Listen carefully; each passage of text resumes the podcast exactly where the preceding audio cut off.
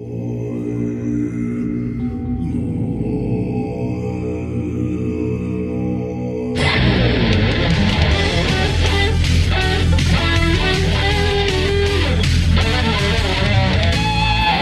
Mesdames et messieurs, bonjour et bienvenue à De l'encens et des ribs. J'espère que vous allez bien. Aujourd'hui, on a des beaux invités avec nous. On a Lucas Bess Dicker et Maïla Lemay-Beauvais qui viennent d'un projet de communauté et d'écotourisme qui s'appelle Terre Sauvage. On s'en va les rejoindre bientôt. Mais avant tout, je vous, euh, présente pardon, euh, mon fidèle co-animateur. Euh, c'est un être tellement complexe. On pourrait dire que c'est comme si Gandhi et Mohamed Ali avaient eu un enfant. Alexandre, bonjour. Bonjour, Monsieur Yann. Gandhi et Mohamed Ali, hein? Ah, quand Hein? même, ça a de la gueule, ça. Ouais, un Tout gars, est possible aujourd'hui, Yann. un gars en paix, mais qui est capable de se battre pour ses convictions. C'est vrai. Ben, Voilà. Alors, comment vas-tu aujourd'hui? Écoute, euh, tout allait bien. Yann. Mm. Tout allait bien. Les sphères- Mm. Dans toutes les sphères dans ma vie, c'était un vrai charme, euh, très satisfait. Jusqu'au moment que je réécoute euh, The Road. Je- Que s'est-il passé à ce Je moment-là? ne sais pas si tu as déjà vu ça. The Road, c'était un film inspiré du livre de Cormac euh, McCarthy. C'est pas la fin du monde, tout le monde est en mode survie, là. Ouais, ouais, ouais. C'est un couple, euh, en fait, il y a grossièrement, c'est un père avec son fils euh, qui tente, lui, de peine et de misère de survivre dans Ouais. C'est- c'est- ça se traduit par beaucoup de, de feux, euh, tremblements de terre, mais surtout des feux. Mais là, ça, ça l'a impacté ta vie négativement. Qu'est-ce qui s'est Non, passé, non, mais Alexandre? c'est rough, là, comme film. Ah, ok, ok, ok. Ça t'a secoué. Ça oui, ça shake quand même. Mais ça vaut la peine de le voir. Tu sais, Il y a du can- cannibalisme là-dedans. C'est intense. Là. Ce que j'aimais bien de, de ce film-là, c'est qu'on on, on allait chercher la relation père-fils. C'est quelque chose qu'on voit peut-être pas si souvent que ça dans les films. Tu sais, la relation entre un enfant Ah, moi, un ça me fait toujours brailler des relations Ouais, père. Ouais, moi aussi. Ah, Qu'est-ce qui s'est passé avec nos pères, Je Alex? sais pas. Oh je my God. pas, là, Ah. Toi, comment tu vas, Yann? Je vais super bien. J'ai vécu une belle expérience, moi, contrairement à toi, cette semaine. Euh, J'étais allé prendre une petite bière ici euh, au Mouton Noir, hein, l'endroit qu'on qu'on adore, euh, oui, qu'on chérit. Et euh, j'ai des amis qui ont apporté leur bébé. là. on, va se le dire, ils ont juste pris une bière. On a quitté à 7 heures. Hein, c'est pas Avec des mauvais bébé. parents, tout Ouais. était beau. Et là, à un moment donné, j'étais en train de têter ma bière, puis je, mon regard croise celui du bébé. Et mon gars, il m'a fait un de ses sourires, là. Ça m'a marqué. C'est comme le, le- le- le plus de joie que j'ai vu dans un humain, je pense, de toute ma vie. Ah, tu sais, là, bon. tes chums, des fois, sont heureux ou tu, croises quelqu'un dans la rue, ah, il a l'air de bonne humeur. Ce bébé-là, là, c'était genre fois mille. J'ai jamais tu- vu les yeux pétillants, le sourire béant. J'étais comme, waouh! Tu te souviens de Sanjiva qui nous avait parlé que ses meilleurs amis, c'était tous des bébés? Parce Absolument, qu'ils sont ben ouais. purs, ils sont vrais, ils veulent te voir et tu le sais en crise. Puis quand ils veulent rien savoir, tu le sais. Exactement. Si vous n'avez pas écouté ce podcast-là, mesdames et messieurs, allez écouter ça. C'est un personnage incroyable que c'est Sanjiva. Ouais. Mais bref, euh, ce que je voulais dire là-dessus, Ouais. c'est que euh, je me suis dit que le bébé est ce qui est de plus près d'un extraterrestre à mes yeux. Je pensais que tu allais dire le plus près d'un euh, humain illuminé. Non, oui Non. aussi, mais écoute, parce que y quand tu y penses vraiment, d'où c'est qu'il arrive, ce bébé-là? Tu sais, il arrive de l'intérieur de sa mère, mais là, avant ça, c'est un... Yann, je dois te le dire, moi, là, qui arrive. Ouais, vas-y. Enfin, une réponse. Ah, arrive je- des étoiles.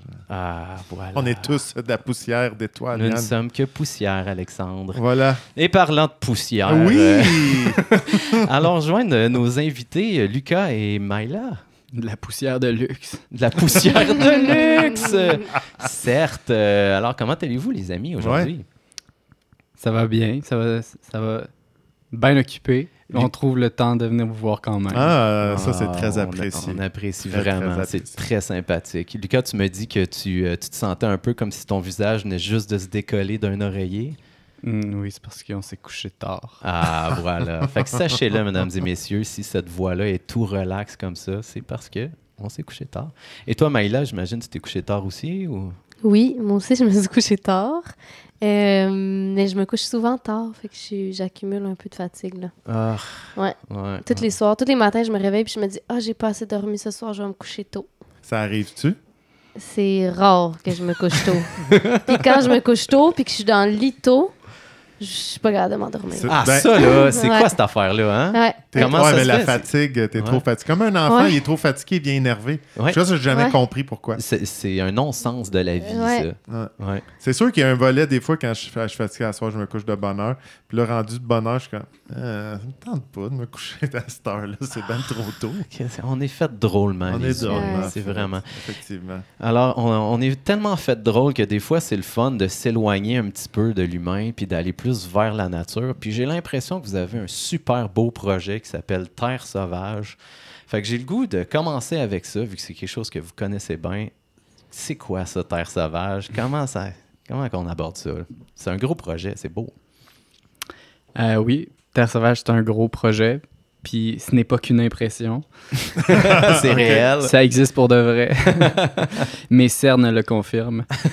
euh, ouais, puis en ce moment, c'est assez prenant. C'est un, projet qui couvre beaucoup d'aspects euh, à nos vies. là. Euh, Le, le- le côté communautaire, euh, le côté euh, de l'autosuffisance, le lien avec la nature, euh, de faire de l'argent dans l'époque moderne dans laquelle on est, tout en respectant nos valeurs. Puis c'est un, un défi en soi. Fait que. Oui, je- c'est une sale dualité, là, ça, de, de- de vouloir quitter le monde euh, matériel, si tu veux, puis en même temps avoir ce besoin d'argent-là pour ça, on- fonctionner. On refuse pas l'apport monétaire. Là. Tu sais, Des fois, on, on en, des fois, on peut côtoyer certains groupes qui veulent vivre en forêt puis éliminer tout le volet. Là, on, on essaie de prendre le meilleur des deux mondes. Mhm. Ben, on a, ouais, on, a, ben, on a toujours le choix, mais c'est difficile quand même à notre époque de, de sortir complètement. Tu sais, notre but non plus, c'est pas d'être des ermites dans le fond de la forêt, Ouais, c'est ça. Euh, juste avec notre famille, puis de... Tu sais, on a des voitures, on a des projets, on- on- il y a des, beaucoup de lois au Québec, beaucoup juste pour pouvoir exister, pour pouvoir être sur un territoire, tu sais. Exactement. Fait que cette réalité-là est Donc- partout quand même. Concrètement, vous êtes sur euh, les terres de la couronne? Non, non, Non, c'est même un, pas? ter- c'est un terrain privé. OK. On, on a 500 acres de terrain privé avec euh, deux lacs privés, des rivières, puis Wow. des, des ruisseaux avec des petites chutes, puis des bassins. On est bien. On est Des vraiment des chutes puis des bassins? Des petites chutes, puis des Ouais. bassins. Fait que là, il y a de l'hydroélectricité qu'on fait là-dessus. ou on le fait pas? Quoi? ça marche mal, les, les- Mais- les écouteurs. Hein, ça. Mais pour, pour rebondir sur ce que tu disais, euh, il faut savoir qu'on est passé d'une mentalité à une autre au cours de ce processus-là. On a mis beaucoup d'énergie dans. Ben, je vais parler pour moi. là. J'ai mis beaucoup d'énergie dans différents projets euh, de tentatives de vie en communauté et euh, le plus près possible de la nature en ayant le moins d'impact. Et je te dirais que les premières versions étaient les plus sauvages, les plus radicales et en opposition totale avec la société. Puis avec le temps, on s'est adouci, les hormones de l'adolescence ont diminué, on est devenu un peu plus rationnel, on a eu un enfant, puis là, ben, on a changé le fusil d'épaule, puis on s'est enligné vers Terre sauvage, qui est comme une espèce de, de pas un compromis, mais un consensus. Oui. Ben, euh, quelque chose qui fait du sens Ouais, avec nos réalités qui ont ça. évolué. Exact. Tous nos Euh, besoins qui se sont mergés ensemble, puis... Par curiosité, moi, je, tu sais, j'aime toujours savoir euh, tu sais, d'où vient le projet. tu sais, Pourquoi, là, qu'est-ce qui a été l'élément déclencheur de dire je veux plus. euh, à 17, je pense que c'était peut-être 17 ans, c'était ça un peu Mhm. que tu as fait Hey, fuck it. C'est, je m'en vais vivre dans le bois. Qu'est-ce qui a été l'élément déclencheur pour ça? C'est... euh, C'est trop indiscret? Non, non, non, pas du tout. C'est une question que je reçois quand même à plusieurs reprises. là. Il, y a, il y a beaucoup de gens qui pensent que c'est par euh, haine et, fuite de, de quelque chose, de, Mhm. la, de la grosse machine babylonienne, mais c'est plutôt par amour pour d'autres choses. Ah, je t'ai mis ouais, des ouais, mots ouais. dans la bouche depuis le début du podcast. Je suis désolé. Moi qui pensais que tu avais eu un choc à Montréal un moment donné en disant hey, tout va trop vite, faut que je m'en aille de là. Non, c'est un fait, c'est un fait. Il y a ça C'est- aussi, C'est un mélange des deux. C'est juste que j'aime mieux mettre de l'avant que c'est par amour pour d'autres choses que plutôt la haine qui est un motivateur exécrable. C'est magnifique. Pour vrai, Oui, euh, ça, ces mots-là sont.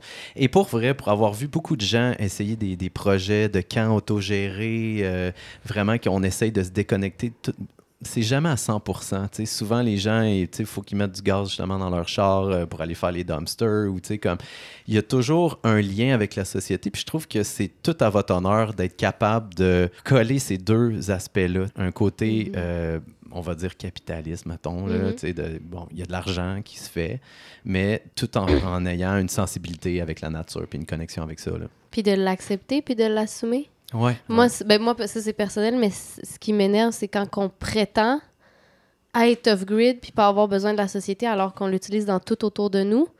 Je trouve ça important de l'accepter puis de l'assumer. Ouais. Puis, parce que c'est c'est des accroires, puis c'est. Si tu si t'es off-grid puis tu manges du poulet Général Tao, c'est parce que t'es pas off-grid pour vrai. Ben, puis même, même quand t'es le plus off-grid, mettons, dans le temps que t'étais dans le parc de la Vérandrie, Luca, t'avais quand même des, des toiles en plastique, mettons, sur ton Ouais. habitation. Il y avait... Tu sais, il y, a- il y a toujours... c'est présent, on en a besoin. T'as une couverte, un matelas. Je veux dire, on, on, on fait pas nos couvertes nous-mêmes. On on n'a Pas encore. pris, euh, genre, du... On n'a pas fait pousser du coton, puis là, on l'a filé, puis là, on l'a tissé, puis là, on a fait une housse, puis là, dedans, on a mis plein d'asclépiades pour se faire un matelas ou du foin, là. Tu sais, on est- on n'est pas là non plus, Ça, là. c'est Non. capoté. Des fois, là, j'ai des moments de, de- de réalisation que je regarde tout ce qui est autour de moi, puis je réalise la complexité de notre environnement. Ah tu sais, Comme là, on a ce verre d'eau-là qui peut être un verre très simple, mais je veux dire, c'est capoté. Là. Ça a été fabriqué à quelque part, ça a été transporté. On l'a ici. On vit dans une abondance totale. Mais c'est, on s'en rend plus compte parce qu'on est né dedans. Fait que ça fait comme partie du décor, puis on, on réalise plus à quel point qu'on vit dans un moment incroyable en même temps qui est extrêmement difficile. J'ai envie de vous poser la question par rapport euh, entre le volet aujourd'hui puis les premières fois que tu es allé dans le parc, euh, parce que tu habité dans le parc de la Vérandrie euh, seul, seul ou en- vous êtes allés ensemble? Euh, J'ai vécu là pendant euh, quelques années, ouais. Oh, Puis- c'était quelques années. OK, quand même. Puis, Ok, c'est pas Fait que là, c'était-tu un 100% euh, déconnecté? euh? Ou C'est Ou la- 100% connecté? clin d'œil, clin d'œil. Ça a été la période de ma vie où j'ai été le plus proche de ce que je pourrais dire euh, connecté ou déconnecté. Ouais, ok, là. ouais, c'est ça. Est-ce Euh, qu'on peut avoir. Oh oui, vas-y. Non, je voulais juste. euh, Ma, ma question est sur l'austérité. Est-ce que c'est austère? Est-ce que c'est difficile? Est-ce que c'est dur? Le- C'est quoi ta relation avec le confort? Je pense que mes standards sont assez bas. J'arrive à me satisfaire de peu, mais je sais l'apprécier quand il est là. Puis ça, ça fait en sorte que les gestes posés au quotidien mènent au plaisir et non euh, comme c'est c'est un peu la nuance entre être contre la société puis vouloir s'en départir à tout prix puis poser des gestes d'une façon un peu effrénée puis euh, pas avec amour versus le faire avec amour puis le faire pour le plaisir puis apporter du confort dans sa vie malgré cette, cette euh, condition-là qu'est la vie sauvage. là. Pour moi, c'est pas parce que tu es dans le fin fond du bois que tu pas d'argent que tu peux pas être confortable. Ouais. Je- Oui, J'aime ça, moi, prendre le temps d'arpenter la forêt, puis de comprendre ses paramètres, puis tout ce qui peut m'être offert dans ce lieu-là, selon tous les, critères, ben, tu as l'accès à l'eau, le- l'ensoleillement, le type de- d'écosystème dans lequel je suis. Pour moi, ça, c'est la première étape pour euh, avoir un bon confort. Euh, être capable de reconnaître un sol qui va bien se drainer, être capable de découvrir des sources, savoir euh, faire du nivelage, euh, puis de faire des bons relevés, savoir est-ce que je, je vais me ramasser à la flotte au printemps, est-ce que je vais être capable de m'amener l'eau par gravité euh, à partir d'une source naturelle pour Mm. pas avoir à transporter de l'eau, est-ce que je suis capable d'avoir l'eau courante chez nous, puis un système d'eau relié à mon système de chauffage qui fait que je suis capable d'avoir de l'eau chaude, Oh. est-ce que je suis capable de me prendre des bains dans le fin fond de la forêt? Euh, oui. Fait Il a que- l'air de Donc, quoi, ton Ouais. matelas? Ouais, c'est ça. Mais pendant plusieurs années, mon matelas était fait de sapin. Mais Oh. Maintenant, c'est quoi ton matelas, ma petite poule de luxe? Oh, pas là! Ah, ça. au- aujourd'hui, c'est- c'est euh, plus l'époque du parc de la Vérandrie. Ah euh, oui, dis-le. c'est qui la poule de luxe? Hey! Notre matelas king size. Ah! en mousse mémoire. Ça, là, si tu voulais juste le dire. Oui. hein. Ah, mais vous faites Eh oui. tellement bien. J'ai eu ça une fois dans ma vie, un matelas king size. C'est- C'est c'est le- incroyable à quel point que c'est C'est trop petit pour trois. Ben, C'est la vie. sujet à part. C'est la vie, le Matt King, on va Ah se ouais, le dire. là. C'est clair.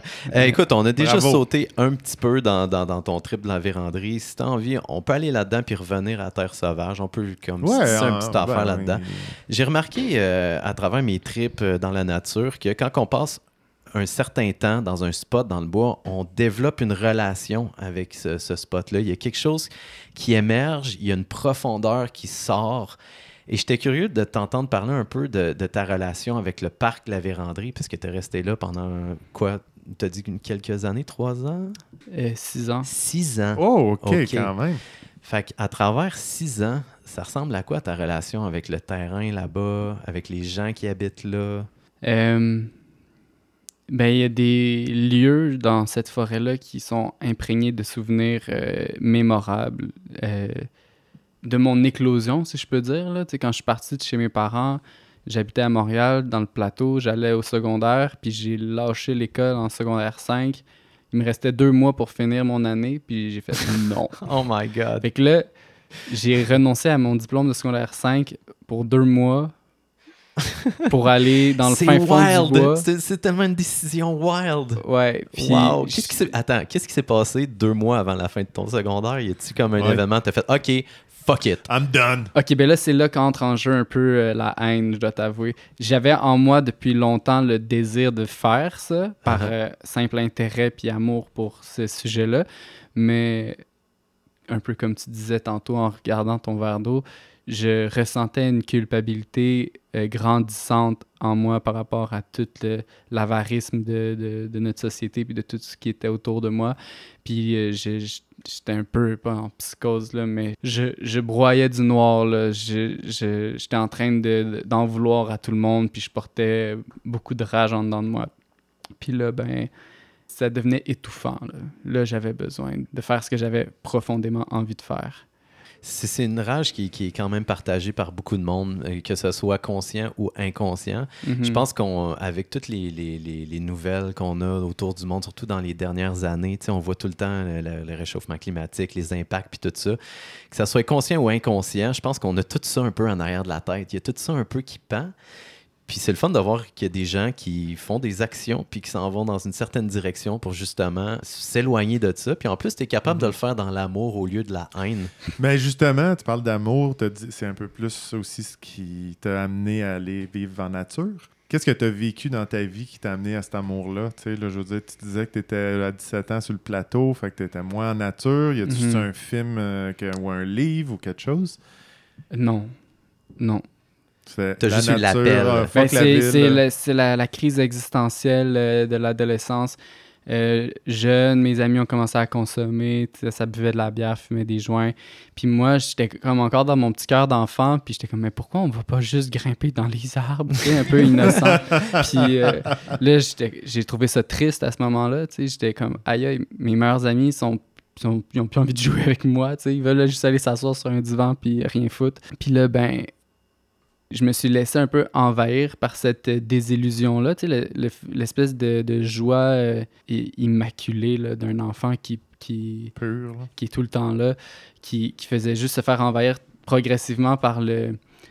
euh, comment qu'on dit, là, quand t'es blasé, là. Je, je devenais de plus en plus blasé, puis j'étais comme, là, c'est quoi la solution? C'est-tu pa- c'est-tu parce que faut que je me mette à fumer du pot avec mes amis pour trouver ça drôle?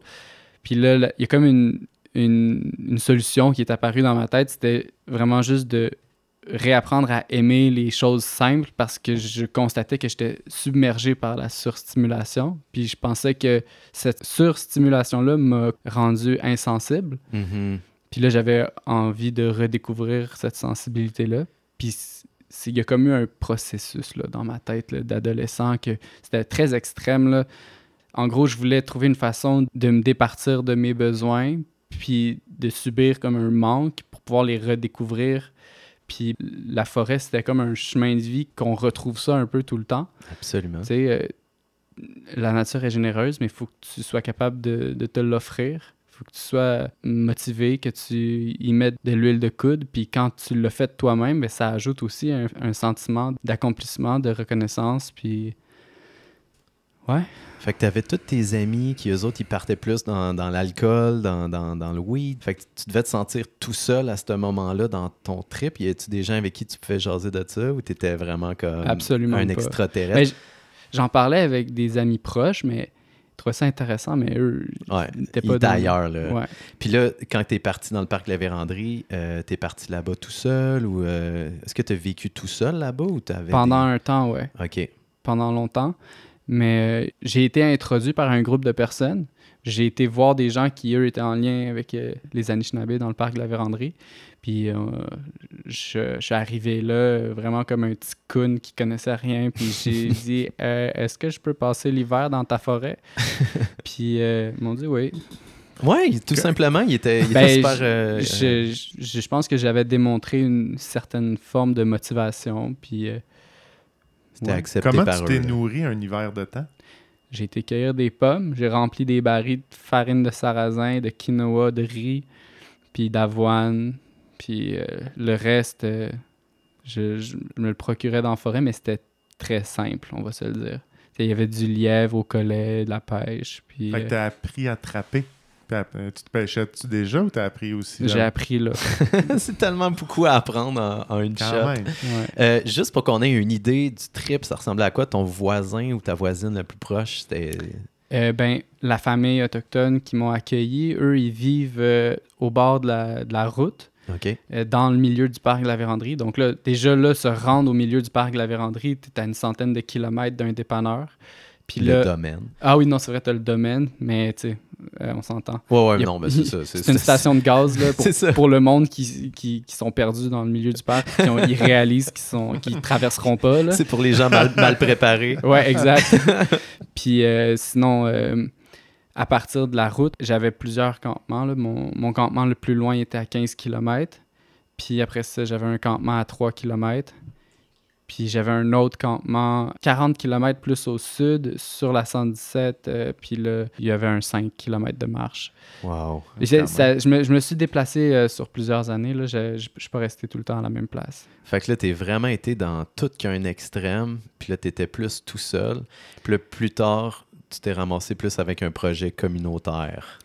Ouais, j'ai un ami qui est venu passer un hiver avec moi à un moment donné. Euh, puis d'autres amis qui sont venus me visiter ici et là, là sur euh, toute cette période de temps-là. Tu sais, j'ai, passé, euh, je pense, le plus longtemps, c'est quelques semaines tout seul, mais j'avais, tu sais, j'ai des amis qui venaient me visiter de la ville, de la famille. Est-ce que t'as t'as frôlé la folie ou l'illumination? Ou qu'est-ce qui s'est passé dans ta tête dans tout ce ce process-là? Ben, je dois t'avouer que du haut de mes 17 ans, là, mon premier hiver, là, quand que j'ai eu terminé mon premier wigwam, que j'ai mis le feu dans le poêle à bois, puis c'était genre en novembre, qu'il neigeait déjà, puis que là, je pouvais me réchauffer, faire sécher mon linge.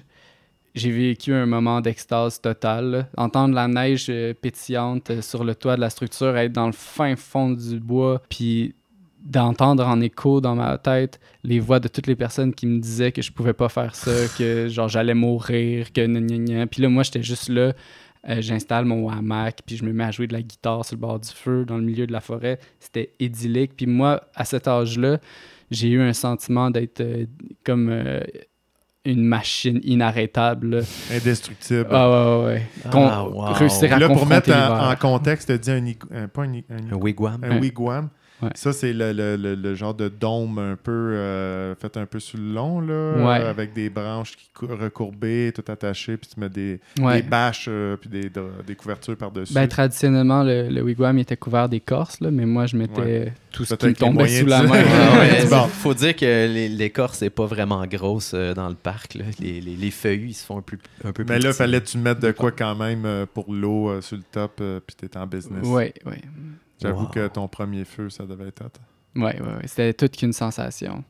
Ça a beaucoup résonné avec mon intention de base qui était de redécouvrir les choses simples, redécouvrir l'appréciation de la chaleur.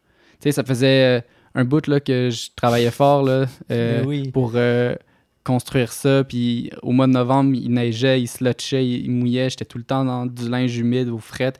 Puis là, quand j'ai, quand j'ai mis mon hamac puis que j'ai installé des cordes à linge à l'intérieur, j'ai commencé à faire sécher du stock. Je me suis mis tout nu. Je me suis fait Ah. griller comme au Mexique sur ouais. le bord de mon poêle à Là, bois. tu l'apprécies. Là, là, j'étais en extase, là, je me rappelle, je criais, là, puis je m'entendais en écho à à des Ah. kilomètres, puis j'étais tout seul. Ah, C'était vraiment cool. ah, ça, c'est vraiment beau. Ça, c'est une petite belle Là, c'était un feu, c'était un feu euh, dans le milieu? Non, c'est un euh, poêle à bois. T'avais un poêle à Une bois. vieille, une vieille truie en fonte, là, Nice. avec des panneaux assemblés à l'ancienne. là. Wow, t'as traîné ça dans, à ton camp. Ouais. That's it. Wow, Ouais. avec les barils de quinoa. ouais, ouais. Ouais, ben c'est rare les gens qui ont vécu ce trip-là, ça c'est bien certain. Euh, ben, tant qu'à faire vos petits historiques, euh, Colin, euh, tu, euh, avant qu'on on, on ait pesé sur Record, tu me dis que toi, tu as été élevé dans une famille qui a fait les Rainbow à travers les années. Oui. Ça ressemble à quoi être un enfant Rainbow? Euh, pour les gens qui savent pas c'est quoi un Rainbow, tout d'abord, comment qu'on pourrait leur décrire ça? Ouais. Euh, on s'est rencontrés, Luca et moi, dans un rainbow. Petite parenthèse. Ah, Ah, d'accord. Ben, on, s- ouais, on s'est rencontrés, vus, mais bref. parce que vous étiez Euh, nus en train de danser sur le bord d'un feu? non. Non, d'accord. Non. Ah, on s'essaye, on envoie des... C'est ça. Il y en a quand même de ça dans Rainbow. Ben oui, oui, il y en a. Ben, Je je dirais que le rainbow, c'est un rassemblement euh, non permanent, comment on peut dire? Temporaire, Temporaire. ouais, temporaire, euh, d'environ un mois. Donc, d'une nouvelle lune à l'autre. Ah, c'est un mois. Ben, dans le fond, le moment central, c'est la pleine lune. Il y a une semaine avant pour monter le site. C'est un endroit différent chaque année. Depuis 35, 36 ans au Québec, ça fait quand même longtemps. C'est très populaire aussi aux États-Unis. C'est un dans phénomène monde. mondial quand même. C'est un phénomène Ouais. mondial, les rainbows. À chaque année, il y a des rainbows internationales partout dans le monde. Puis euh, les gens se rassemblent. Fait que, on monte un camp à une cuisine commune, la main kitchen, qui a deux repas qui sont faits par jour. Il y a une euh, cuisine des enfants qui a trois repas par jour, toujours des collations, etc. Après, il y a un petit euh, coffee shop sur le side que quelqu'un va monter. Chacun monte son campement. Euh, c'est autogéré. Il n'y a pas de coût d'entrée, il n'y a pas de chef, il n'y a pas. euh, on passe un chapeau magique le soir pour ramasser des sous. T'as C'est quoi quelqu'un? déjà la petite chanson? Le chapeau magique, magique, le chapeau magique, le chapeau magique. Puis euh, après, il y a quelqu'un qui va être responsable de gérer l'argent, faire des commandes dans le coin, amener la bouffe. À chaque jour, on ne sait pas c'est qui qui va cuisiner le repas. On a confiance qu'il y a quelqu'un qui va se dire Hey, moi, je focalise un repas, puis que ça va être prêt à l'heure. Souvent, c'est prêt plus tard. Là. Souvent, on se voit, le soir, on voit pas ce qu'on mange, mais, mais bref. Ah, C'est puis- peut-être bien comme ça. oui, c'est des- di- ouais, moi, quand j'étais jeune, j'étais très difficile avec la bouffe. Là. Je finissais souvent en train de manger des ramen puis des toasts au beurre à- campement à ma mère. Nice. Ah ouais! Mais c'est- on dirait qu'il y a quelque chose qui colle pas entre un enfant qui a de la misère avec les, la, la bouffe puis être difficile versus un rainbow. là. Ben, tu sais, il y a de tout dans les rainbows. C'est des micro-sociétés impermanentes Mhm. qui viennent se retrouver dans la forêt avec un désir de liberté, de vivre ensemble. Puis ça, ça se vit aussi, mais ça reste que. On est une micro-société pendant. Tu sais, le pic, mettons, c'est deux semaines, parce qu'il y a comme le montage. Il y a un deux semaines où on est vraiment long, on profite. Il y a une grosse célébration à la pleine lune, une parade des enfants et tout. Encore, un- les gens restent après, puis il y a une semaine pour démonter, leave no trace. Il faut demander la permission aussi, tu sais. À chaque année, c'est des sites différents. Il faut voir avec les locaux, avec les natifs, euh, etc., tu sais, être accepté sur les lieux. Mais, mais les gens arrivent de, de partout. Tu sais, il y a des profs de maths qui débarquent. Je sais pas, je donne un exemple. Il pourrait avoir euh, une avocate euh, qui, qui vient au Rainbow puis qui passe deux semaines tout nu puis qui est juste contente d'être bien sur la plage tout nu puis de pouvoir faire qu'est-ce qu'elle veut quand qu'elle veut. Et de remettre sa vie en question de A à Z. Euh, Oui, ben, il y a- je te dirais que à chaque rainbow, en fait, j'ai rencontré déjà beaucoup de gens dans ma vie qui m'ont dit le rainbow a changé ma vie. Mhm. J'en connais personnellement. Puis à chaque année, il y a des gens que pendant les cercles de parole, avant de manger, on parle des sujets importants. Et on n'a pas le choix, on fonctionne par consensus. Puis, OK, qu'est- qu'est-ce qu'on fait pour ça? Tout le monde peut s'exprimer. Puis euh, autour du feu sacré, qui est l'espace central. Puis il y a beaucoup de gens qui, qui le nomment dans le cercle, comme moi, c'est mon premier rainbow. Puis genre, ça change ma vie. Puis, tu sais, c'est du off-grid. C'est comme super idyllique. C'est l'utopie de qu'est-ce qu'on voudrait un peu de vivre hors société, qui dure pas longtemps. Fait que c'est sûr qu'on, oui, on se frappe au, au- au problème euh, long terme, le facteur humain est partout, mais en même temps, c'est comme à plus petite dose parce que ça dure pas longtemps. Fait que ben, c'est c'est libérateur pour plein de gens. Oui. c'est- C'est quoi pour toi ce, qui te, ce que tu retiens le plus positif euh, des rainbows? Ben, cet aspect-là d'autogestion, de confiance mutuelle, en- de confiance en la collectivité, que les choses vont se faire. Puis euh, cet aspect-là, oui, de liberté quand même. Tu sais, les règles de base au Rainbow, c'est on coupe pas d'arbres vivants, pas de violence, puis pas de drogue forte, là, tu sais. Mhm. Mais à part de ça, just be yourself. Puis après, s'il y a un comportement déplacé, s'il y a quelque chose, on va en prendre soin ensemble. Mais ouais, cette liberté-là d'être, de pouvoir dormir toute la journée. Si tu as le goût de dormir toute la journée, il n'y a pas de réseau là-bas, il n'y a pas de connexion. C'est vraiment off-grid, pas d'électricité, pas rien. Les gens, ils déconnectent. ils- tu peux être à poil toute la journée si tu veux, ou tu peux être habillé.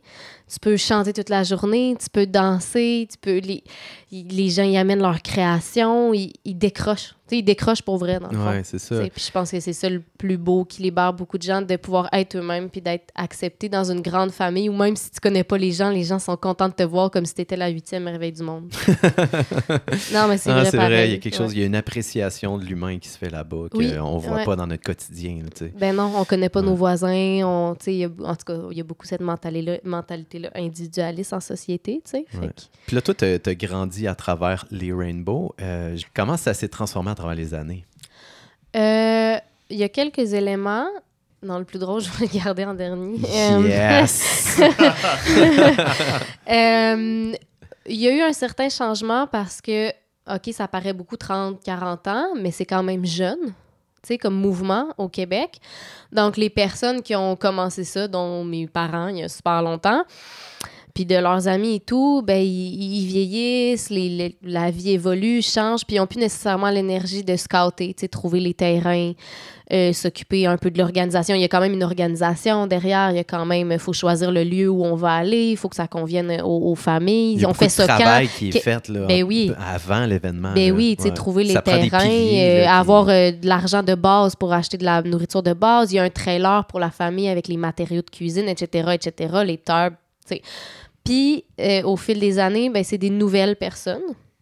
Il y a beaucoup plus de jeunesse dans les Rainbow, puis c'est correct. C'est juste qu'ils arrivent, puis ils, ils savent pas vraiment exactement c'est quoi les bases. Puis c'est correct, puis en même temps, c'est aux elders de les partager Mhm. mais ils n'ont plus toutes nécessairement envie de faire ça. Il y en a qui, qui, qui sont comme désintéressés peut-être du côté plus organisationnel et tout.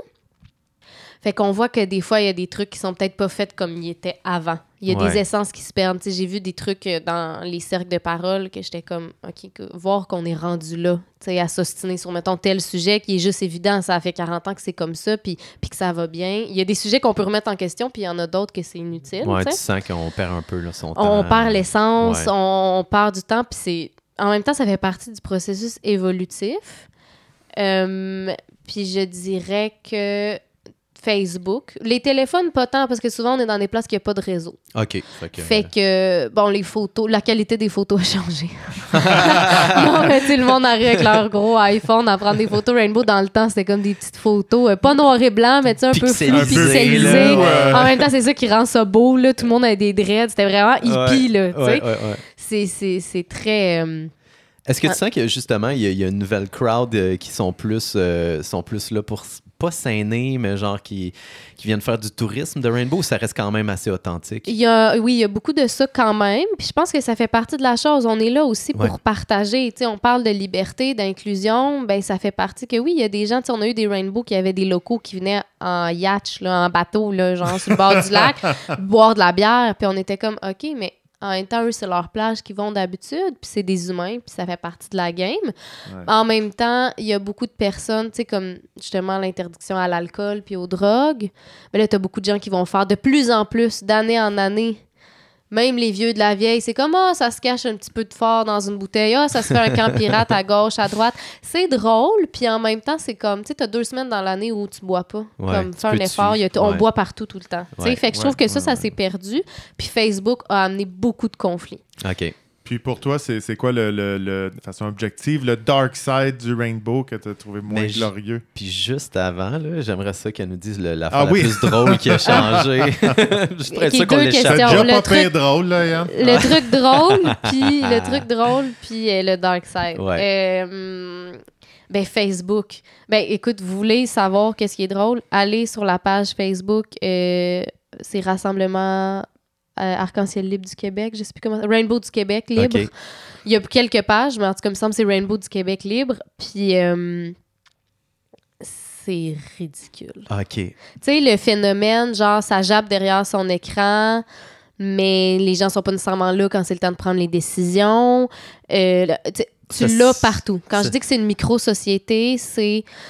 Il y a des membres sous le groupe qui, qui sont irrespectueux. Il y a des administrateurs qui prennent la liberté de supprimer des messages à leur guise parce que ça fait pas leur affaire puis qui n'ont pas envie de répondre à cette question-là. Il y, a, il y a comme de, de l'é- de l'élitisme, un peu du favoritisme. Ça s'ostine sur des affaires. Il y a des posts avec 68 messages de monde qui s'ostine, qui s'y chie sa tête, pareil comme quand on parlait des sujets sensibles de pandémie sur les babillards de Val-David. Puis, euh, c'est sérieux, aller faire un tour là-dessus, là, c'est c'est drôle, mais c'est triste en même temps. Ben, c'est ça que j'allais dire. Je suis comme, moi, je m'apprêtais à rire, puis là, je me sens Non, juste vraiment non, triste. mais c'est parce que c'est dr- c'est drôle de lire les trucs parce que tu dis voir que ça s'est rendu là. Dans Ouais. le temps, il n'y avait pas Facebook, il n'y avait rien. C'était du bouche à oreille, courriel, téléphone. Ouais. On faisait un party bénéfice, genre un mois ou deux avant le Rainbow. Puis t'avais 150 personnes qui se pointaient dans un local à Montréal, puis il n'y avait pas Facebook. Moins niaisage, là. C'était plus Là, on du. euh, sur Facebook, le monde, ça s'ostine pour des histoires qui ont, qui ont pas de sens. Puis c'est comme, c'est c'est drôle, mais c'est ridicule, tu sais, en même temps. Ouais, je te suis. Moi, je trouve ça drôle parce que des fois, je lis des affaires de même, puis je suis comme, ne pas répondre. Ne pas répondre. Myla, dis Faut- juste rien. faut- genre, ouais, ouais. next, Faut passe pas, à d'autres faut choses. pas Ok. nourrir cette bête. Ouais. Fait que ce que j'ai envie de dire, s'il y a des gens qui nous écoutent qui sont jamais allés au Rainbow, va surtout pas sur la page Facebook, à part pour avoir les informations sur comment That's prendre, puis fais juste y aller. Ouais, voilà. Fais juste y aller. Très, très bon truc. Fais juste très y bon aller. Euh, Fait que c'est un des dark side, en Ouais, fait, qui voilà. s'est développé, je dirais, c'est un des dark side. Puis l'autre dark side, c'est que toutes sortes de monde peuvent aller dans les rainbows.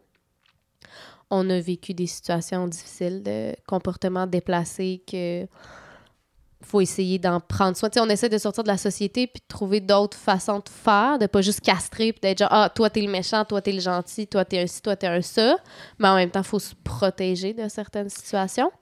Puis ça c'est un, un, un dark side dans les rainbows que des fois c'est Ah. comme est-ce qu'on fait est-ce qu'on en prend assez soin ou il y a un peu de genre le monde font l'autruche sur des affaires, y a-tu de la négligence, on on veut pas croire qu'il peut y avoir des trucs de même dans notre famille, mais ça arrive C'est partout. partout, c'est partout, dans toutes Puis- les organisations. Ouais. Moi, je vais toujours me souvenir euh, dans le temps où est-ce que, il y avait les manifestations Occupy, là, contre Ouais. le 1 oui. Là, à Montréal, nous autres, moi, je travaillais dans un, un- un commerce autogéré, puis on amenait tout le temps des gros chaudrons de soupe là-bas.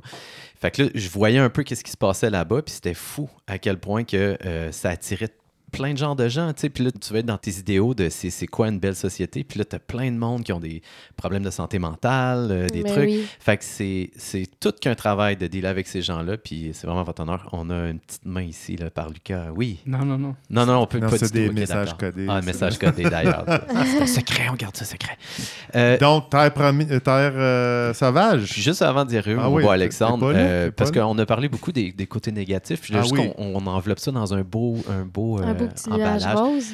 Tes plus beaux moments, ou ton, qu'est-ce que tu as ressorti à- parce que tu es allé pendant plusieurs Ouais. années. Ben, quand j'étais jeune enfant, c'était comme genre camp de vacances, mais next level, là, genre. Parce que. non, mais c'est juste, tu sais, on arrive là. Nous, on y allait deux semaines, là. Tu sais, ma mère, c'était vraiment les vacances. Elle avait pas. C'était stressé, faire à manger, puis tout. Puis je retrouvais mes amis que je voyais pas nécessairement pendant l'année.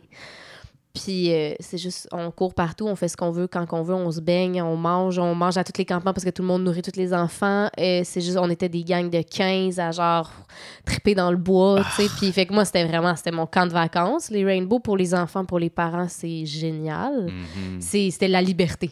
C'était la liberté, tu sais. J'ai- J'ai tout vécu là, dans, dans les rainbows. Puis, mais je pense que c'est quelque chose qui est resté, tu sais, même en étant plus vieille. Ben oui, encore aujourd'hui, je vais y aller, puis je vais voir des gens qui, que je connais depuis que je suis jeune, que de pouvoir jammer, juste vivre des moments de musique, rire, se faire des bonnes bouffes ensemble dans le bois, pas se stresser, euh, pas penser à checker ton téléphone, Facebook, euh, puis les territoires. Tu sais, on découvre des territoires du Québec que j'aurais jamais découvert. Liberté, nature, Ouais. connexion. Ouais. Génial. Ouais, liberté, nature, connexion. Voilà, c'est votre nouveau euh, slogan Voilà. de Terre Sauvage. Allons-y, Alexandre, tu avais le goût d'aller. Ben oui, euh, je, je voulais qu'on on y aille dans le concrètement. parce là, que là, cas ça, on a un grand terrain, deux lacs privés. Euh, c'est où cette affaire-là? Ouais. Semi-privé. Semi-privé, d'accord. Les cours d'eau ne nous appartiennent pas au Québec. Non. oui, c'est vrai, ça. Hein? Ouais. J'ai entendu ça, moi aussi. euh, c'est- Mais les terrains tout le tour, ça peut être privé. Ouais. Ouais, c'est ça. Ouais. Fait que euh, ben, c'est au nord de Mont-Laurier. C'est euh, environ 35 minutes. La dernière municipalité, juste avant de rentrer dans le parc de la Vérandrie, justement, c'est Mont-Sarf-les-Tunes. Mon sarf. Bon, mon, Mon Mont-Sarf sarf qui appelle là-bas. Mont-Sarf pour les intimes. Ouais. Puis euh, du haut de la montagne, ben, à l'horizon, ce qu'on voit, c'est le parc de la Vérandrie. Là. Fait que on est euh, vraiment entouré de forêts. Là. En dehors de nos 500 acres, on tombe sur des terres publiques, puis c'est vraiment Ah, cool. t'es resté dans ton wood, dans le fond. Ouais, environ-. J'étais envi- environ à 60 quelques kilomètres de mes anciens spots. Fait qu'indirectement, la Terre est encore plus grande que 500 acres. Euh, c'est intéressant de penser ça comme ça parce que les 500 acres, je, je nous vois plus comme des protecteurs de, de ces terrains-là, Ouais, des, des gardiens de ces 500 acres-là, puis au même titre que les autres forêts alentours. Là. Jusque-là, on est reconnu par la société sur ces 500 acres-là. Ça, Ouais. c'est on. On parle de. Ben, les gens qui vivent là, puis les autres propriétaires. Ça Vous ressemble à autres, quoi dans votre comme pro- gang? ouais, votre projet à vous, vous êtes combien? On est sept personnes Wow. qui habitent là. OK. 7? Ouais, il y a celui-là qu'on cache dans le grenier. euh. 8, 9, 10. Oh, Ben non, Ah, qui habitent là un peu moins. parce qu'il y a des membres qui font partie du projet qui sont omniprésents, qui habitent à- ailleurs, puis qui Ah, oui, voilà. différemment. C'est- Ben, 7 à mettons, 10 Alain, personnes. Ouais, puis ça varie à chaque année. Il y a des gens qui viennent, des gens qui partent. Puis là, mettons, moi, j'étais un éco-touriste, là. Un fan- J'ai un fan. puis là, j'arrive là, je m'attends à quoi? Ça ressemble à quoi? Premièrement, t'arrives pas. Non, c'est pas vrai. Faut que tu nous appelles avant. Message aux, aux tous les gens qui nous écoutent. Oui, ça, c'est parce que c'est un phénomène. Il y a beaucoup de gens qui font juste débarquer puis font quoi? Hey, c'est-tu terre sauvage? C'est où le Ils parlent tous de même en plus. Ah ouais. C'est où le chapeau magique? Ouais. Mais euh, ça a l'air de quoi? Ça dépend à quel type d'événement tu, tu viens participer. C'est ouvert selon certains événements. C'est pas ouvert tout le temps. là. C'est pas comme. Non. euh, OK. La panoplie de l'offre de Terre sauvage, ça, ressemble à quoi? Dans le fond, on a des espaces à louer. On a des événements euh, privés, euh, des formations sur des sujets en lien avec euh, la forêt, l'autosuffisance, etc. Euh, Il y a les camps de vacances, les, les jeunes vivalistes euh, qui, qui prennent de l'ampleur, puis que ça, ça fonctionne super bien. Les jeunes y tripent. D'ailleurs, on vient juste de terminer les camps, puis euh, c'est vraiment toujours touchant à la fin quand il y a des enfants qui pleurent parce qu'ils veulent pas partir, puis qui disent qu'ils veulent venir vivre à Terre Sauvage. là. Ah. Ouais, j'adore ça. J'ai vu beaucoup de, de- de photos passer, puis là, je trouvais ça vraiment élaboré. Les projets que vous faites avec les kids, c'est quand même incroyable. là. Vous montez des shelters avec eux autres. euh, ils ont l'air d'a- d'apprendre vraiment des skills euh, poussés. Là. Ouais, on, on s'amuse beaucoup, puis l'horaire, il est assez chargé, ils n'ont pas le temps de s'emmerder. là. Un truc que j'ai remarqué sur toutes les photos, t'es en chest. Oh, merci. C'est un C'est choix. drôle que Non, tu non, mais, dises ça. non, mais je- C'est pas vrai. Oui, c'est vrai. Des fois, j'ai une chemise. Non, être ouvert tout le temps, on va tout le temps ton chest. ben, Je- très, très beau chest je en passant. témoigne. Mais, mais j'étais Trop ju- beau. J'étais juste curieux si euh, c'était un choix.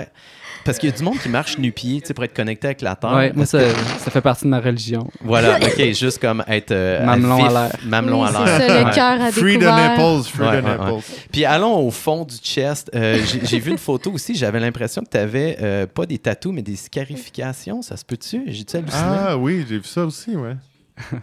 Ouais. Euh, à une époque, il y a un, il y a un, un homme euh, qui est venu me voir. Il s'appelait Morpheus. Ah, c'est que ça part bien ton histoire? Il t'a dit la bleue ou la rouge? Ouais, exact. Et quand je me suis réveillé, j'ai arraché les tubes qui m'étaient plantés dans le chest.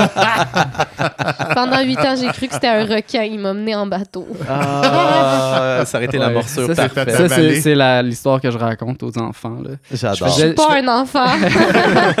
je, fais, je, fais, je, fais, je faisais du surf dans un tunnel, puis il y a un requin qui est arrivé, il m'a mordu euh, la tête. Puis là, j'y ai mordu à la langue, puis il m'a recraché. Ah, ben voilà, ça fait du sens, cette histoire-là.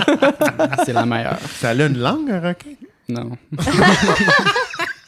Mais pour les intimes, là, Euh, oui. mettons Euh, entre nous autres. Là, Mettons que tu étais un écho touristique, touriste qui arriverait à temps sauvage. qu'est-ce Je mets une chemise. Ah, ok, d'abord. Mais pour les intimes, euh, c'est euh, un petit rituel que j'ai fait avec mon père quand j'avais 16 ans. C'est des, c'est des scarifications, c'est des brûlures, OK. dans le fond. Puis euh, j'ai fabriqué un petit triangle en métal que, qui a servi d'étampe.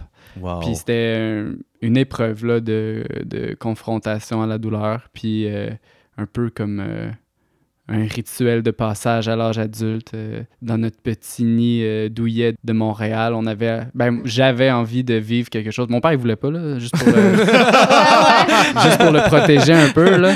C'est pas lui qui te l'a proposé. Ouais, mon non, non, fils. non. J'ai une excellente idée pour toi. c'est- C'est une conséquence. ouais. Euh, non, non, j'ai insisté, puis ça a pris euh, plusieurs années avant qu'il accepte.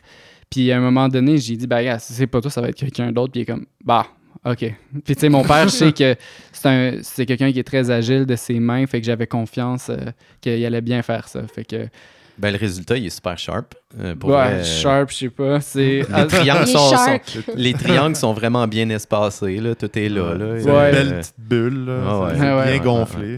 donc, euh, je comprends bien, ça n'a pas été des deux bords. Là. Toi, tu l'as pas scarifié, ton père? ou- Euh, oui, c'est- c'est- c'était supposé d'être ça, mais ça n'a pas donné. Il, il s'est désisté. les Non. Mais on s'est dit hein. qu'on allait se reprendre. Yes. On s'en est parlé cette T'entends, année. Marc? Hein? Ouais, Je dis, t'en- T'entends-tu, Marc? Va se reprendre. C'était juste euh, les oreilles n'étaient pas compatibles Oui, pendant c'est une couple d'années. Ouais. c'est ça. Cet accord est maintenant rendu public, alors euh, C'est le papa de Lucas, ne peux plus désister. Euh, donc, OK, fait c'est beau le chest. Là. Euh, donc, ouais, mettons, je suis un écotouriste, puis là, vous avez des événements, dans le fond, que vous offrez, Ouais. euh, spontanés. Euh, Il y en a un gros, je pense, qui s'en vient bientôt. Euh, oui, parmi les, les- les choses qu'on offre, il y a le Festival des savoirs de la Terre, Oui. qui est euh, un peu une concoction de tous les sujets qui sont en lien avec l'autosuffisance, les savoirs ancestraux. C'est des sujets qui sont très étroitement liés avec le, le- le territoire, mais pas, nécessairement d'ici. Il y en a qui viennent d'ailleurs.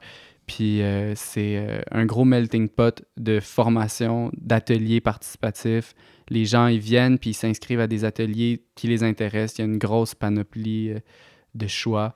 Genre tressage de panier, forgerie. Ouais. Qu'est-ce qu'on apprend? tannerie, Tannerie. euh, teinture végétale. euh, Trapage. euh, Trapage, non, cette année, pas on cette n'a pas année. de trapage. Pistage. ok. Pistage, Ah oui, abri oui. primitif, cuisson primitive, euh, poterie, euh, identification de plantes médicinales, Hmm. de champignons. Le langage des oiseaux, euh, des ateliers aussi dans le mouvement de... Mhm. Qu'est-ce que les oiseaux peuvent. euh, a- c'est quoi le message que tu préfères que les oiseaux. Ah donnent? ben là, Ce qui c'est... se passe dans la forêt. C'est c'est vraiment intéressant. Le langage des oiseaux, dans le fond, c'est que chaque euh, perturbation de l'environnement est souvent traduit par le langage des Mhm. oiseaux.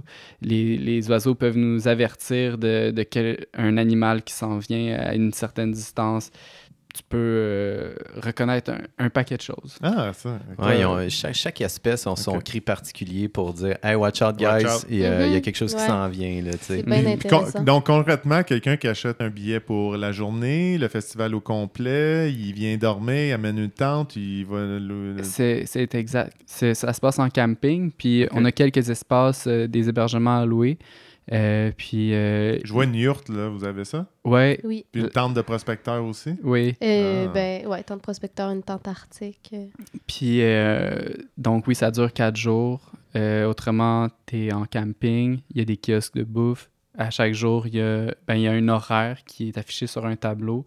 Puis euh, les gens s'inscrivent euh, aux ateliers qui veulent participer. Est-ce que vous avez une idée d'il y a combien d'ateliers au total environ? Ou, euh? Euh, à peu près une quarantaine d'ateliers My différents. God, c'est ça fly, cool. là, dans qu'il y a une beaucoup- journée. Là. il y a plusieurs ateliers simultanément. Tu peux Ouais, pas participer à tous les ateliers. Non, tu viens au c'est festival parce que tu as des highlights, tu as des trucs qui t'intéressent, puis tu vas faire ceux-là. L'année d'après, tu fais ceux que tu n'as pas pu C'est faire. une super formule parce Ben que tu vas chercher ce que tu veux le plus. C'est des Mhm. teasers un peu. Tu sais, Ouais. oui, mettons, avec la forge, les gens repartent avec un objet. Une fourchette, un couteau, quelque chose qu'ils vont avoir Un forgé. triangle en métal pour Un brûler triangle ton en père. métal, oui, c'est ça.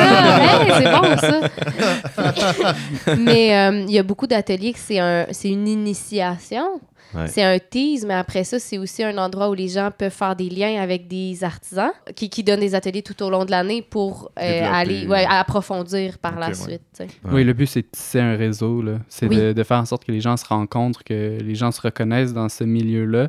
Il y a beaucoup de gens qui sont intéressés par la vie en communauté, la vie euh, en autosuffisance, puis tout simplement plus proche de la nature. ben, ils vont se retrouver là, puis ils vont échanger, ils vont rencontrer des gens qui, sont, qui viennent de leur région.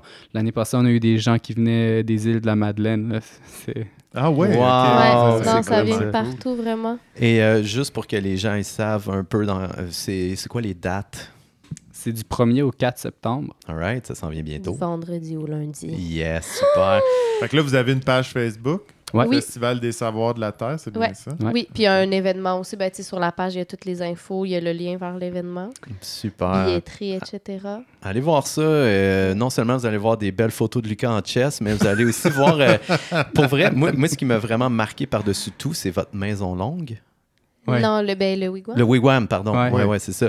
C'est immense. Ah ouais, c'est immense. c'est- c'est- Ben, ça paraît peut-être plus gros que ce l'est en réalité, je sais pas. Ben, C'est moi, quand j'ai même vu, grand. j'ai Quand tu du rentres dedans monde pour la euh, première grimper fois, dans là. structure Ouais. dans les airs. Je suis comme, voyons donc, Mais le- ils ont construit ça. Mais c'est nous, donc on est ben habitués. cool. On s'entend, vous êtes debout dedans, là? hein, Ben, même. Non, non, plus mais être oui. ça fait deux fois ma hauteur et plus. là. Ouais. Ah, c'est ça, ouais. On- pas des plafonds de 8 pieds. là. Non, non, c'est très, très haut. C'est impressionnant. Les gens qui rentrent la première fois. C'est comme un méga sweat lodge.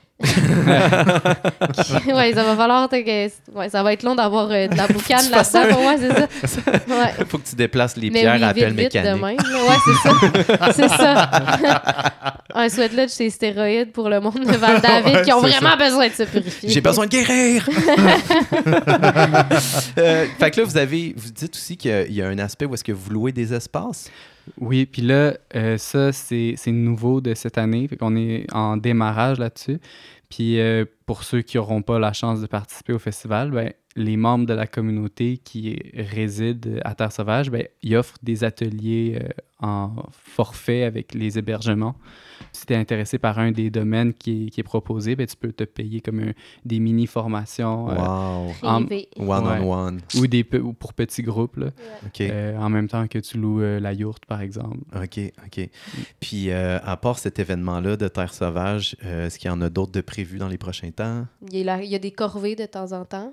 Sais, ben, des Ouais. corvées, on dit des corvées, on appelle ça les travaux d'Astérix. Fait que les gens, ça leur permet de venir s'immerger dans le lieu, rencontrer la communauté parce qu'on n'a pas vraiment d'horaire de visite. Encore pour les gens qui veulent venir visiter et faire un tour. Fait que c'est une belle une occasion. opportunité de le faire, plus Ouais. de contribuer. Puis, et de Ça- contribuer. C'est Puis, une euh, opportunité ouais. pour rencontrer la place, les Ouais. gens, le lieu. Puis euh, la prochaine corvée, c'est le 24. Du 24 au 27 euh, août, Fait OK. qu'amenez vos râteaux, c'est ça? amenez vos râteaux. Première fin de semaine, ben, la fin de semaine avant le festival. OK. Fait que ça va aider. euh, Ça, ben, tu sais, on fait le festival sur Terre Sauvage, donc la plupart des installations restent, c'est l'avantage. Mm. Fait que ça évolue au fil des années. C'est un mode un peu woofing où est-ce que vous euh, nourrissez les gens? Oui. Oui. Ouais, OK, Ouais, OK. Les corvées, les gens sont nourris. OK. Puis, euh, Ça ressemble à quoi les corvées que vous aimez que le monde f- fasse? Mais là, euh, cette année, c'est insane. là. La liste est énorme. à chaque là. année, c'est Couler une insane. dalle de béton, euh, faire... euh, on, on doit faire une base en pour le four à pain. Donc, euh, un des ateliers au festival, c'est la fabrication d'un four à pain en argile. Fait que là, il faut faire une grosse base avec des grosses pierres. Très cool. Euh, il faut euh, construire euh, des, des abris pour recevoir certains ateliers. Euh, on a un gros projet en construction qu'on appelle l'Agora, qui est un gros bâtiment communautaire en timber frame, Wow. qui est euh, un peu notre dojo personnel. OK, pour le théâtre, là? Euh, pour le Non, théâtre. théâtre de le- Comme dans le temps, l'Agora, là. ça- Ouais, ouais. Mais c'est ben, un peu c'est ça, c'est un peu un ça. C'est un mélange.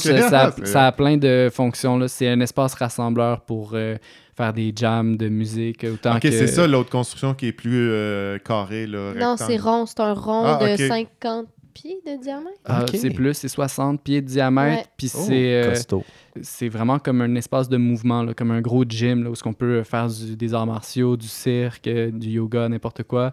Puis éventuellement, il va y avoir une salle connexe à ça qui va être la cuisine communautaire pour faire les transformations de nos jardins puis tout. Là. Wow. Fait que on, on travaille là-dessus en ce moment. Le but, c'est que ce soit couvert avant l'hiver. Ah, mais je suis persuadé que ça doit être trippant de travailler sur ces projets-là avec vous autres. Ben fait que oui. les gens qui sont intéressés à vous donner un coup de main, ils vont sur votre site Facebook, c'est ça? La Ouais. page de Terre Sauvage. ouais, euh, ouais. Cool. Justement, est-ce que vous en faites la préparation pour euh, l'hiver? Tu, sais, tu dis la cuisine, éventuellement, ça va être du canage ou est-ce que, fait- Ouais. est-ce que vous récoltez, dans le fond? euh, Ouais, ben là, on- à chaque année, le, le jardin grossit un peu plus. Fait que, on a de plus ça, en plus de pertes. Ah oui. on, a, on a un projet de caveau aussi en cours. On, a, on va avoir. euh, Pour les sûrement- pétates? Les, Les pétates, les Ouais. courges puis les patates. Ah, ok. ah Ouais. ouais, des courges, ça se garde dans un caveau aussi. Ouais, ouais. Ah, ok, Ah. excellent.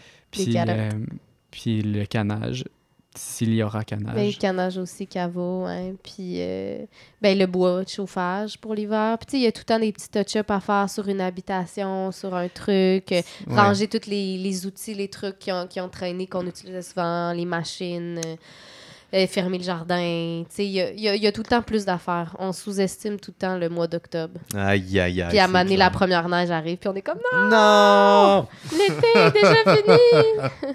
Euh, puis par rapport à Terre Sauvage, est-ce qu'il y a, d'autres aspects qu'on aurait oubliés que vous vouliez ajouter? Non? Parce que pour terminer cette belle entrevue-là, les amis, Oh! euh, j'aimerais ça vous poser une question. Euh, en fait, c'est vous qui allez la choisir, la question. J'ai euh, sept questions qui s'adressent au couple. T'aurais voulu les faire les sept à vous, puis t'as pas eu le temps? T'es-tu malade? Non, non, non. euh, non, mais non. euh, fait que je vous demande de, de- de choisir une question de 1 à 7, un chiffre. Ah, J'aime ça, il y a un regard Euh. complice, il se regarde. D'accord. OK, il y a eu un signe de 3, je crois, si je me trompe pas. Tu es d'accord pour vrai? T'aurais dit quoi si j'avais pas dit trois? Vas-y, exprime-toi. Oh. Quatre. 4 clins d'œil. Je vais faire la 3.5, c'est bon? La 3.5. ok. Yes. Fait que c'est la 2 dans le fond. Lui, il voulait la 2, hein? C'est ça, il pense, il fait Ah comme non. s'il nous consultait, mais. Euh, quelle serait la date parfaite pour l'autre? Fait Pour que, ouais, faut que tu t'essayes de deviner c'est quoi la date Ah, parfaite bon, pour ça, ton chum. puis Mettons toi, qu'on n'est pas ensemble. Non, Ben non, la non, date non, non. parfaite. Là, mettons Tu que veux la moi. je- surprendre, Ouais, là. tu veux me Ouais, ouais. surprendre? Mais moi, je peux pas dire ça serait quoi la date parfaite à Lucas sur les réseaux comme ça, ça serait trop obscène. ça nous en dit déjà tellement assez? Ah, Puis comme le maître de l'horreur, euh, Alfred Hitchcock l'a déjà dit, de, de ne pas montrer la chose, c'est encore plus épeurant parce que ça laisse l'imagination aller. Fait Oui, là, Ouais. c'est de pas le dire, là, les gens J'aime sont plus ce que comme... les gens vont penser de Oh Lucas. Moi. Génial, j'aime mieux que ça reste comme C'est ça. bon, on va, y la- on- on va y laisser En nos tout cas, il va enfants. être en chess, c'est sûr. On aime ça, ça laisse juste assez de en chess puis en fesses. Euh, euh, la date parfaite pour Maïla. Maïla, elle aime beaucoup les petits cadeaux, les petites attentions. Fait que je te dirais un leaking dans la forêt avec un petit euh, rideau euh, anti-moustique alentour avec des petites chandelles, puis euh, des pétales de fleurs sur le lit, puis euh, un, un, un pot de fleurs à côté du lit qui fait beau. Man, Il se passe quelque chose? Puis il y a- il y, a de l'huile à massage. Ouais, c'est ça. Il y a de l'huile à massage. Il y a de l'huile à massage à côté. Puis où le masseur? Euh, j'ai- j'ai- J'ai j'ai quatre, quatre mains fortes euh, qui viennent pour toi. Ah ben. Mais tu vois, j'ai l'impression que vos deux dates, ils, ils peuvent euh, se linker à quelque part. là. Ah, mais pour vrai, ça, c'est comme l'idée de la romance euh, Là, c'est sur le extrême. bord d'une des chutes, euh, j'imagine, le lit. euh. Oui, c'est ça. Pleine lune, C'est exactement ça, bravo, Alex. pleine lune ou nouvelle lune? Euh, pleine lune. Hey, ça fait huit ans qu'on est ensemble, tu devrais savoir que j'aime mieux la nouvelle lune. Vrai. Alors, seul quoi conseil donc pour la ce... différence? Seul conseil euh, pour, euh, pour cette date-là, tenir les chandelles loin du moustiquaire en tout temps, parce que ça peut vraiment mal tu finir. parles-tu d'une expérience vécue? Euh, Est-ce que ça m'est déjà arrivé? Non, non, j'ai été. Non. Habituellement, quand que j'avais un moustiquaire au-dessus de moi, c'était souvent une frontale que j'avais. C'était pas romantique. C'était vraiment pour ne pas pogner la malaria. Euh, T'as-tu déjà mis le feu à un de tes campements? Ça, c'est une excellente question. Question Oui. piège. Oh! Ah oui. Plusieurs Ben, fois. en fait, c'est pas moi personnellement qui ai mis le feu, mais j'ai été là.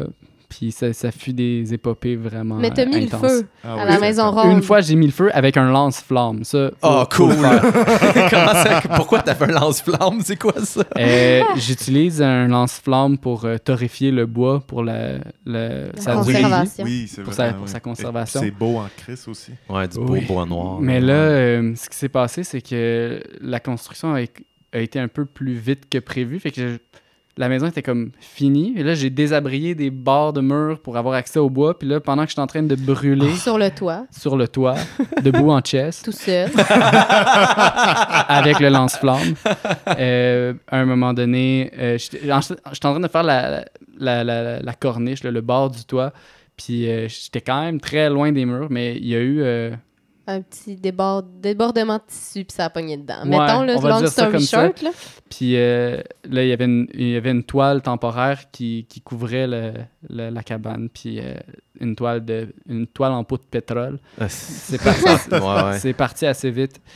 Oh my euh, God. Ouais. Puis t'as eu le temps de te jeter en bas de l'immeuble avant que ça Il a soit- crié aussi. On est tous arrivés Ouais. en courant. Wow. et- On a fait le, le- le- notre code de cri d'urgence, puis là, tout le monde est venu. Caca, caca. C'est Euh, quoi, Genre- votre- c'est quoi votre cri C'est d'urgence? ça, mais plus aigu, plus fort, Je puis peux on pas le le fera faire pas dans le micro. parce Ah que ouais, non, ok, c'est vous ça. allez mourir. Wow, puis comment vous l'avez éteint? Euh, ben là, au début, on a, on a essayé de, de l'éteindre avec de l'eau. ouais. Ça marchait pas parce que ça se propageait entre les couches, puis ça s'en allait vraiment vite. Qu'à un moment donné, j'ai juste arraché les murs avec. euh, En C'est chest, même en chest. avec Puis il y avait les du morceaux en plastique feu. brûlé partout Ah ouais, j'avais des corps. brûlures partout. euh. Une nouvelle scarification. Wow. Ouais. Ah, man, c'est Mm. épique. Quelle belle façon de terminer ce podcast. C'est Ouais. incroyable.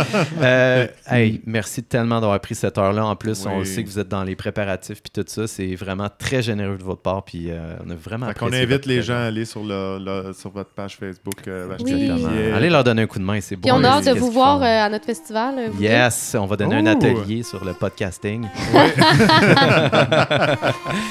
Alors sur ce, Merci à vous. Merci. yes, euh, bonne semaine. Mais Alex, qu'est-ce que tu fais toi la semaine prochaine? Je suis avec toi, mon cher. Alright, on s'en fait un autre. Ça marche la semaine prochaine tout le monde. Au revoir. Au revoir.